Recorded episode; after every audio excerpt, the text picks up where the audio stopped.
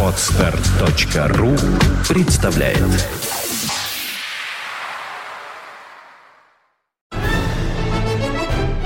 Виват. История.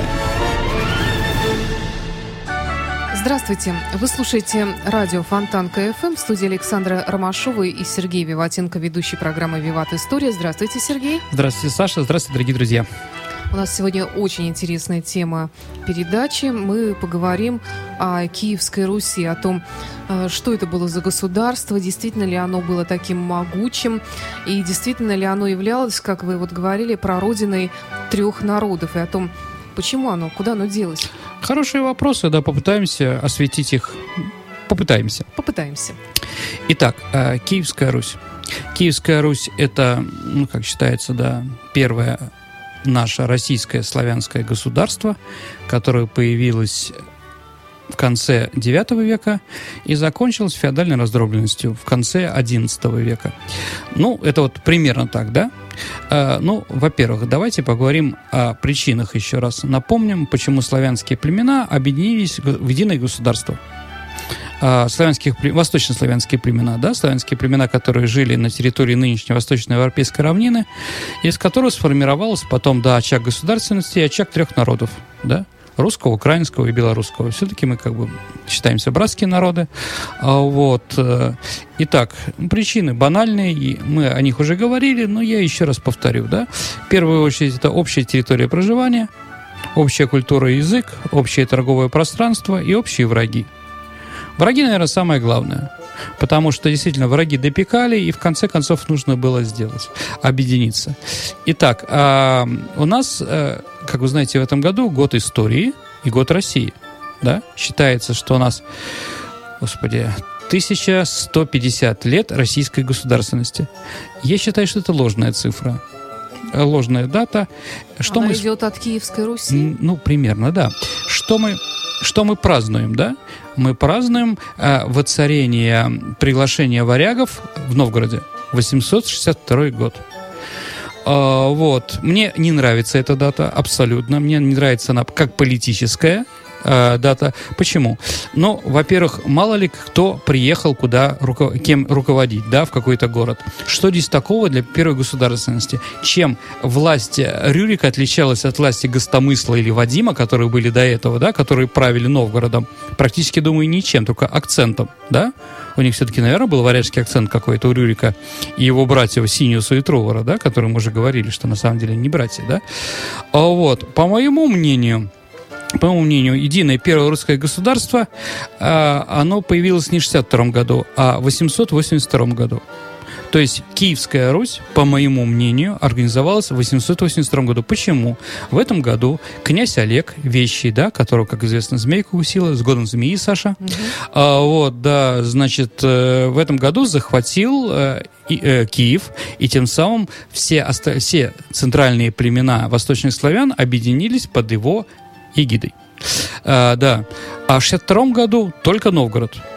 Если наше правительство считает, что русское государство это только вот сегодняшний северо-запад, это одно.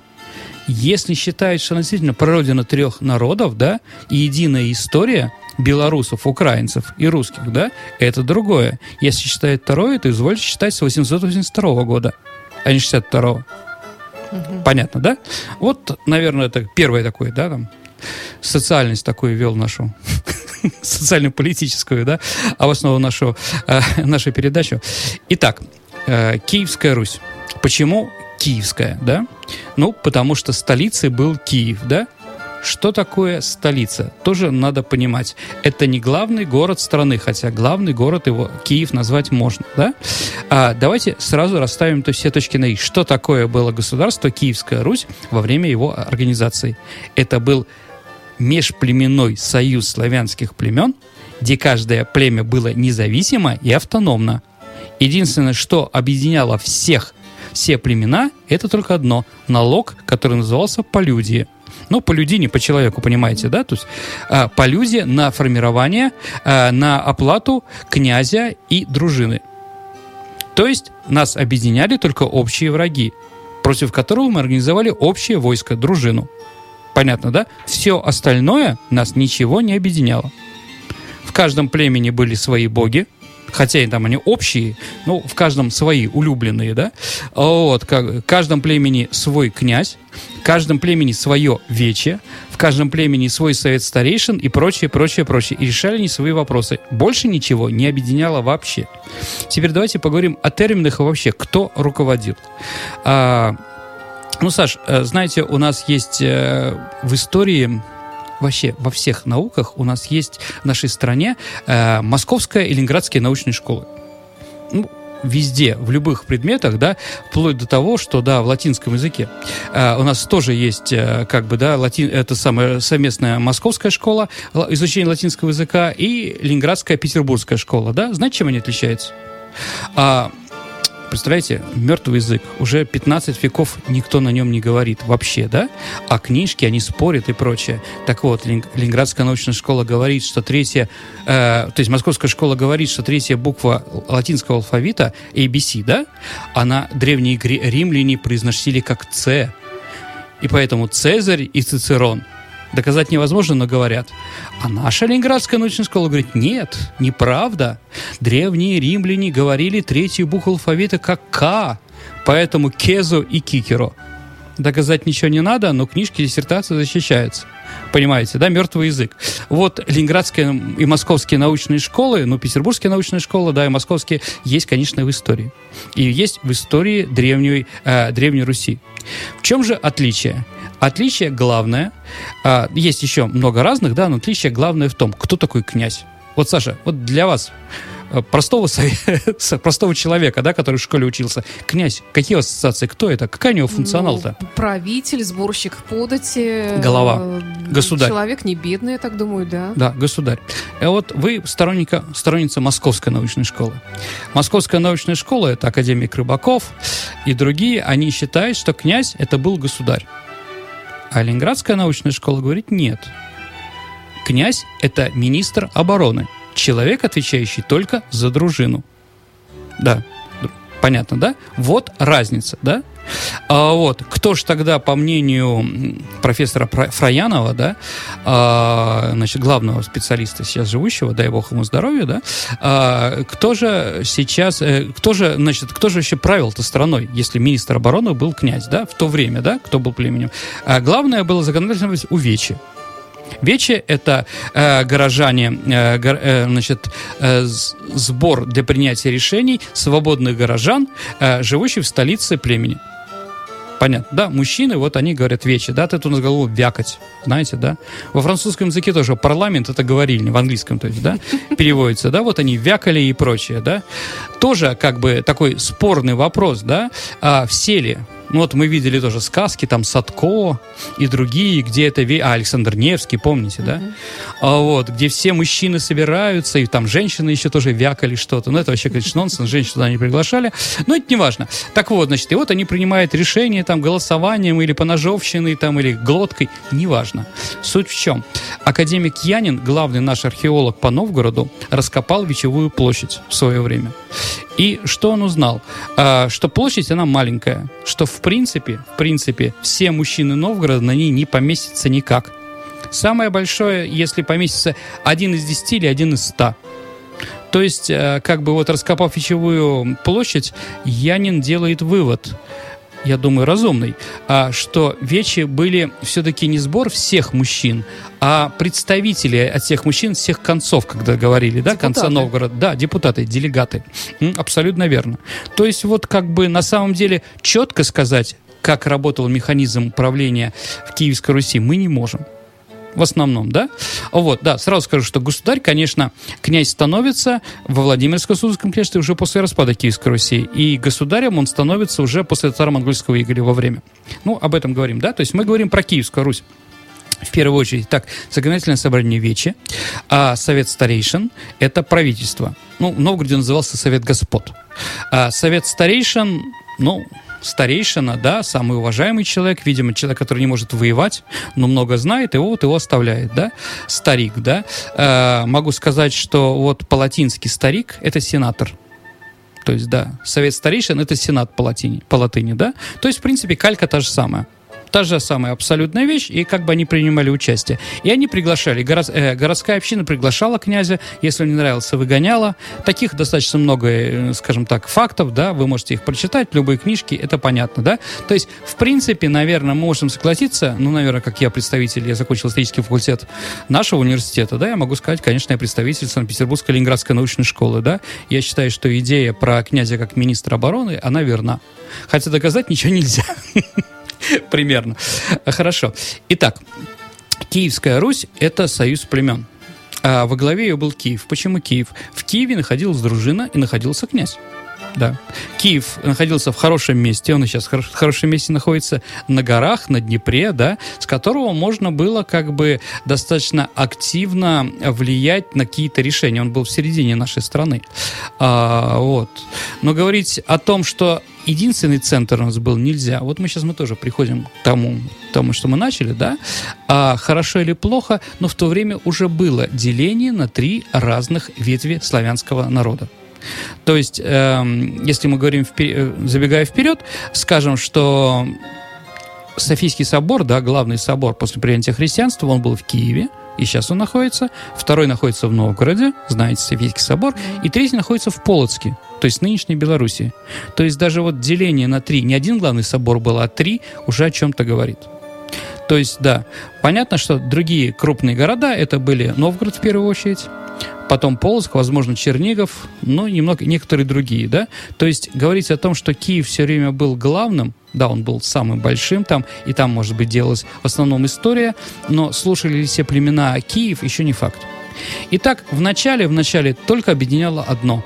Это борьба с общими врагами рано или поздно э, государ... ну, молодое государство, оно должно было определить для себя дальнейшее движение. И понятно, что власть хотела объединяться и по другим тоже шагам, да, каким-то другим направлениям. И вот две, две главные вещи, которые надо было сделать. Это общую доктрину, как бы духовную, да, общую религию и общую, э, скажем так, и общий свод законов. Вот после того, как то и другое появилось, мы можем говорить о общем государстве, да?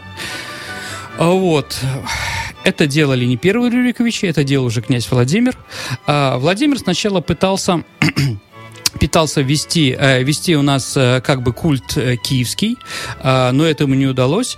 И в конце концов он согласился в 987 году когда Россия приняла христианство, да?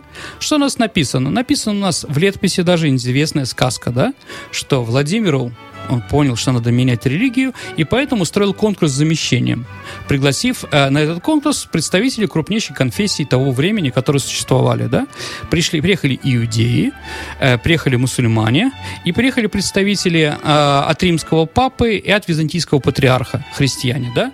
Иудеев он как бы сразу сказал нет. Он говорит, если вы говорите, что вы великая религия, почему же у нет своего, своего государства? Но действительно, еврейское государство появится в 1948 году только, да? Но Владимир лукавил, потому что государство еврейское Хазария, да, Хазарский Каганат, э, папа его героически 4 года назад, как бы до этого, ну, в смысле, до своей смерти уничтожил. Конечно, Владимир это знал. Я думаю, он ходил вместе со своим отцом, да, против хазарского каганата, против неразумных хазаров, да. Ну, так или иначе ушли. А потом, как бы, убрали представителей римского папы, да, по той причине, что там молится на латинском языке извините, он сказал, у меня половина дружины русского языка не знают, да, меня просто убьют. Ну, примерно так было, да, поэтому вот отказались от э, римского христианства. Ислам очень понравился э, Владимиру, ну, это написано в летописи, да. Потому что нужно много жен иметь. Ну, примерно. А, примерно, ему еще, да, многоженство ему очень понравилось.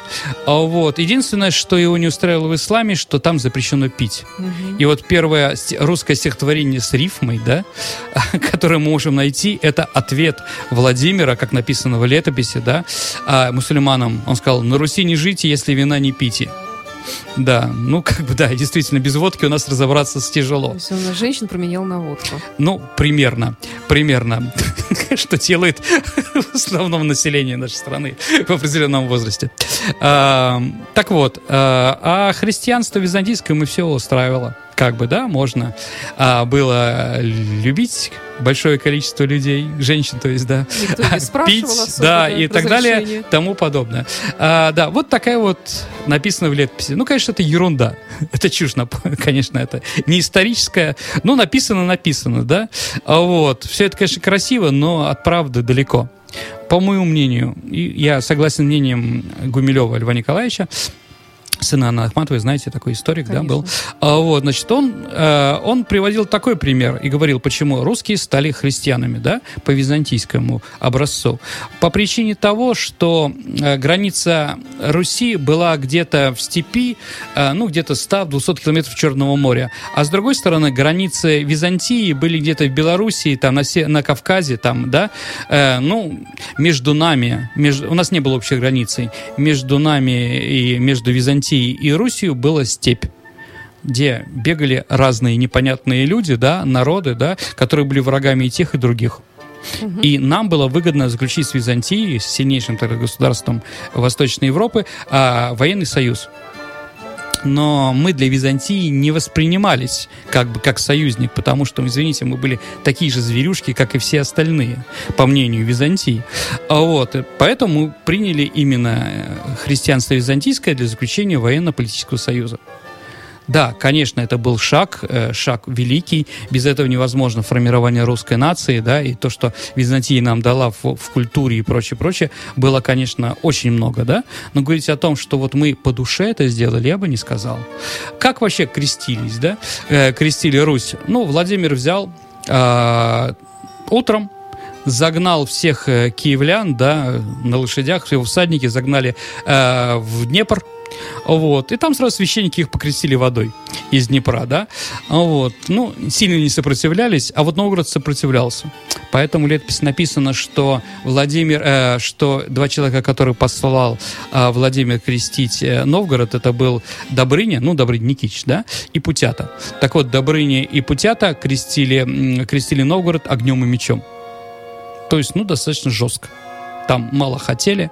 Но опять-таки Новгород достаточно свободный, да, и тут из Киева нам опять предлагают, сначала предлагали э, Перуна верить, да, вместо Велеса, теперь вот это вот. Вот, то есть, да, достаточно жестко было. Так или иначе, мы с 988 года христиане. А, по душе, когда действительно христианская религия победила, но еще встречается и ростовское восстание в 11-12 веках, да, то есть как бы волхвы и все эти кудесники, они еще как бы у нас появляются. Да и сейчас, если скажем честно-то, русский мужик, пока гром не грянет, мужик-то не перекрестится, да, мы, к сожалению, христиане, когда нам выгодно, а не когда надо. И сколько у нас от, от язычества осталось, мы уже говорили, да, от блинов, за то, что мы кошек черных боимся. И прочее, прочее. Итак, а второй шаг, который был сделан, это сын Владимира. Какая у него кличка была? Или прозвище у Ярослава Нет. Владимировича? Как Ярослава звали? Мудрый. Мудрый, да? Мудрый, да. Саш, он мудрый потому, что не просто был умный, а потому что он и его дети разработали первый русский свод законов, который назвали «Русская правда». То есть первый русский свод законов, который объединял всю страну, да, ведь одно дело сначала фактически объединить, а потом юридически, понимаете, да? Вот, эти шаги были сделаны первые 100-150 лет, чтобы мы не только были военными союзниками, но еще что-то, да? И вот общие новые законы, да? В чем они характеризуются, русская правда? Ну, первое, э, были запрещена кровная месть знаете, на Кавказе оно часто встречается, да. Так вот, э, теперь в спорах между гражданами становится арбитром государства. Это вот первое, что надо понять, да.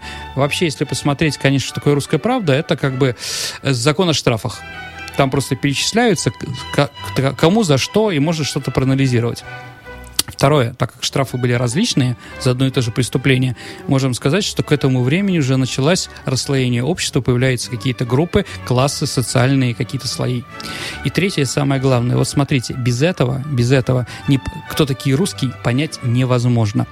Итак, э, третье, русскую правду в свое время утвердили, там на листке там написано на первом, да, что ее утвердили э, русы, славяне и чудин. Сейчас переведу. То есть эту русскую правду, общество законов утвердили как местное славянские население, как варяги, которые служили князю, да, разные там, да, также и местные финно-угорские племена, ну, чуть, да. О чем это говорит? Это очень важно. Это говорит о том, что чем отличаемся от других стран. У нас изначально в нашей стране было многонациональное государство, и каждый народ был изначально равен перед законом. Этого в Европе не было вообще никогда. Помните, ну, в Америке тоже хороший индейец, мертвый индейец, да? Саш, столица Германии какая у нас? Ну, сейчас Берлин. Отлично. А не знаете, какой герб у Берлина? Медведь с поднятыми лапами. А вот, да? Хорошо. А, а как по-славянски, по-славянски, по-русски дом медведя? Берлога. Берлога. Берлин. Лога, лога, что бер, да. Бер — это медведь. Мгм. То есть, понимаете, это были славянские, это были славянские земли. Вот Померания, район там Германии, Ну, он там по же морю. есть, да, какой-то недавно показывали. Рез- по резервация, я расскажу, да, сейчас. славянская. Да, так вот, э, Ляйпциг — это город Липецк. Да, Дрезден, Дрезнер — это значит болото. Да. А, вот, Росток, Любек тоже названия славянские, да? Да. Но живут ли там славяне, как бы, да, изначально? Не то, что кто сейчас приезжает, нет. Почему? Потому что хороший индейец, мертвый индейец, по тактике выжженной земли, все они сделали немцы и прочее. Да, у них живут лужичане, лужицкие сорбы, Да-да-да. так называемые домовини. Это такая резервация, где 15 тысяч товарищей там живут и изображают из себя. У них все немецкие фамилии, там Фишеры, Мюллеры. И вот немцы, что когда им надоест, вот приезжают туда посмотреть на этих вот товарищей. Им интересно там в эту домовину, их столицу, да? Понятно, да? Во Франции также. Испанцы, извините, да, в Латинской Америке, Карибское море. Какие Карибы? Ну, это племя такое было, да? Всех их вырезали. Это в России худо-бедно мы пытались договориться с какими-то народами, взять у них что-то хорошее, взять плохое. Это я не идеализирую русских. Понятно, что были разные ситуации, да, но все равно определенная тенденция есть. Поэтому на нашей, в нашей стране живут как минимум 120 народов, да? А в других, стран, э, в других странах, которые мы перечислили, это моностраны. Мгм. Понимаете, да? Ну, не считая местных там турок, там, которые сейчас переезжают в большом количестве. Понимаете, да? Разговор не об этом, да. 200 лет. Так вот, это, это как раз было сделано э, в Киевской Руси при помощи первого закона русской правды. Вот это надо понимать, если мы говорим про Киевскую Русь. Вот.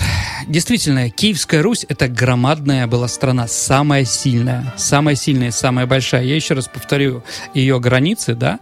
А, значит, на севере это Нева и Свирь, на юге Черное море, на западе Карпаты, на востоке река Ака и река Волга, да. Громадная территория. Такой страны и рядом-то не было. Просто в Киеве жило 200 тысяч человек. Давайте представим, да, для сравнения, Саша. В Париже тогда жило 15 тысяч человек, в Лондоне 10 тысяч человек. Понимаете? Разница вообще. Понимаете, да? Вот врагов у нас в принципе быть не могло. Знаете, есть такой животное бегемот, да? У него нету внешних врагов. Ну, нету просто, понимаете? Ну, никто против бегемота не полезет, да? Вот Россия была вот таким, Киевская Русь была таким бегемотом, которая могла сама себя только убить. Она и убила себя. Ну, это русские штучки. Понимаете, да? Все эти половцы и прочее, если вы помните, там, да, один, один богатырь в былинах решает все вопросы, да, там, или один княж, один князь. Один раз мадьяры напали а, на западную, э, западную часть Киевской Руси, там, Галицкое княжество, да, Галичина. Так вот, Роман, а, Роман Галицкий их разбил в такой степени, что 125 лет сюда не лезли. Понимаете, да? То есть вот такая великая страна.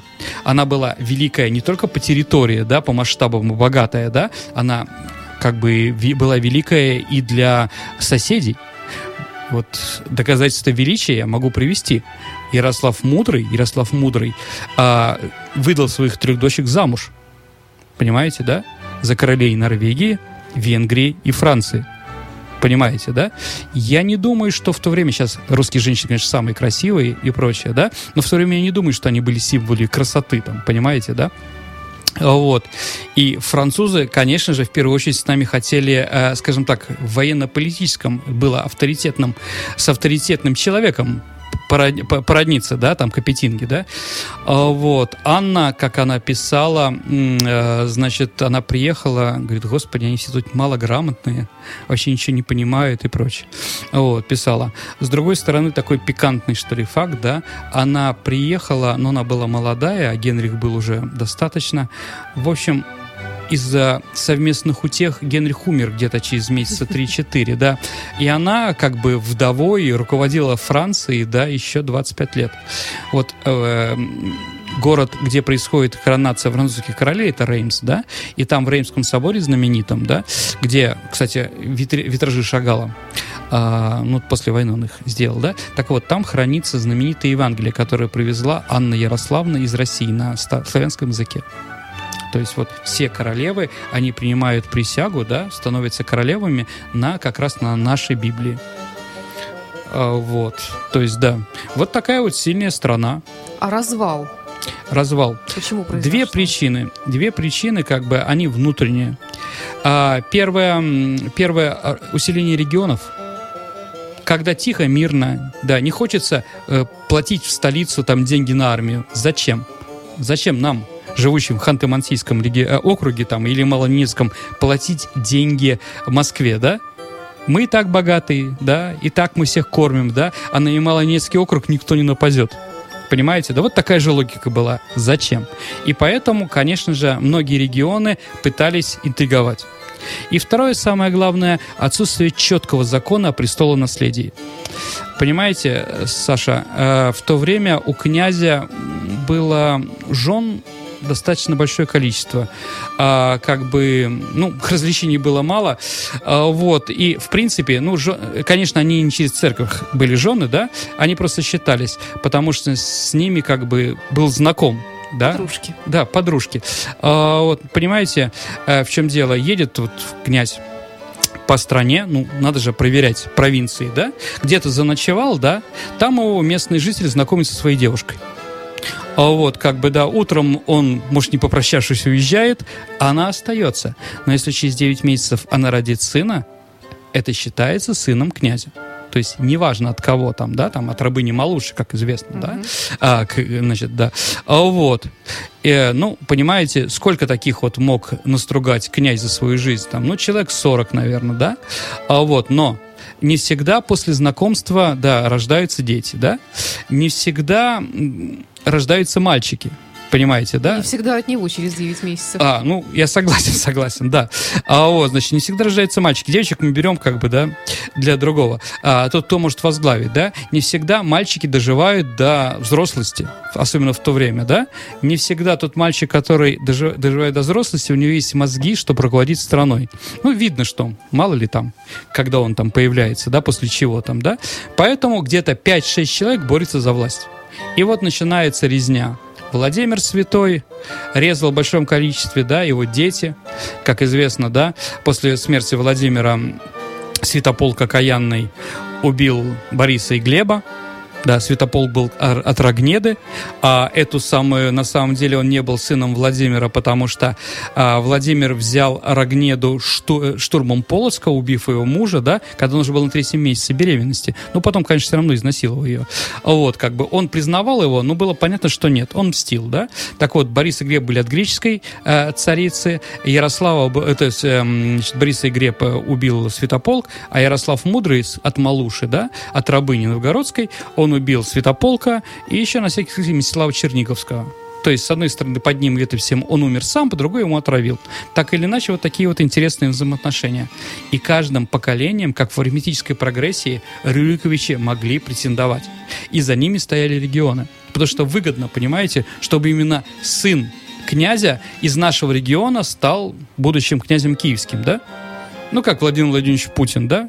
Поехал в Петербург, и для Петербурга, в общем-то, пошла как бы возрождение нашего города, да, и Каты, и Ладожский вокзал, господи, и Дамба, и много там, да, стадион, дай бог, построит, и Зенит, и Газпром, и так далее и тому подобное. А вот, как бы, да, регионам это выгодно, и при том, как бы, да, сколько питерцев делают карьеру в Москве. Так же думали абсолютно и тогда, понимаете, ничего нового. А вот, как бы, да, поэтому регионы боролись за, э, как бы под знаменем этих князей за власть. И начались междусобные войны, да. И, в конце концов, в 1097 году э, на съезде князей в Любище было официально объявлено, что каждый князь имеет право на престол. То есть не киевский престол, а там, где он сидит. Том месте, да? То есть официально появилась феодальная раздробленность. Мы рухнули. У феодальной раздробленности много плюсов. Мы о ней еще поговорим, об феодальной раздробленности наверняка. Много плюсов, да? Прекрасная архитектура, культура, усиление регионов, рост городов. Единственное одно маленькое, да? Ослабление обороноспособности. Ну, врагов тогда вроде не было. Да, конечно, монголы были за 6 тысяч километров от нас, да? Полулюди, там, я непонятно, кто они там, с двумя головами, с тремя, или тело у них как кентарова лошади, да, понимаете, сказка, да? Вот, поэтому, да, не думали об этом, что этим распадом страны потом мы потеряем независимость. Но русский мужик всегда силен задним умом, как говорится, да? Вот такая Киевская Русь. Давайте перейдем к нашей традиционной исторической викторине. Угу. Начнем с э, вопроса прошлой передачи. Декабристы. А, а, значит, какие полки выступали, э, выступили 14 декабря 1925 года на Сенатской площади? Три полка. Это гвардейский московский полк, лейб-гренадеры и морской экипаж. У нас пришло не так много правильных ответов, но мы выбрали правильные. Угу. Но, к сожалению, победитель не указал никаких координат для связи. Зовут Ужасно. его Георгий Вяткин. Георгий, если вы нас слышите, обязательно да. отзовитесь, напишите нам, и мы получите прекрасный расскажем, приз. да, как получить ваш приз. И вопрос сегодняшней викторины. Хорошо, ну вопрос достаточно простой. Итак, 987 год, э, год принятия христианства. Э, в Киеве строится первый каменный храм. Внимание, вопрос. Почему киевляне его называли Десятинной церковью? Пожалуйста. Ваши ответы присылайте на наш сайт фонтанка.фм. Здесь есть специальная форма, э, окошечко справа, вопрос программы «Виват История» от 11 декабря.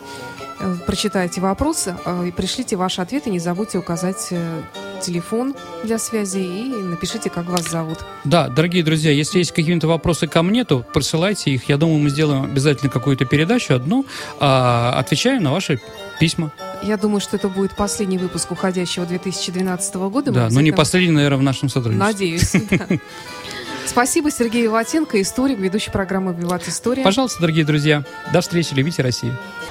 You are listening, you're listening to Internet Radio, Fontanka FM. FM. Скачать другие выпуски подкаста вы можете на podster.ru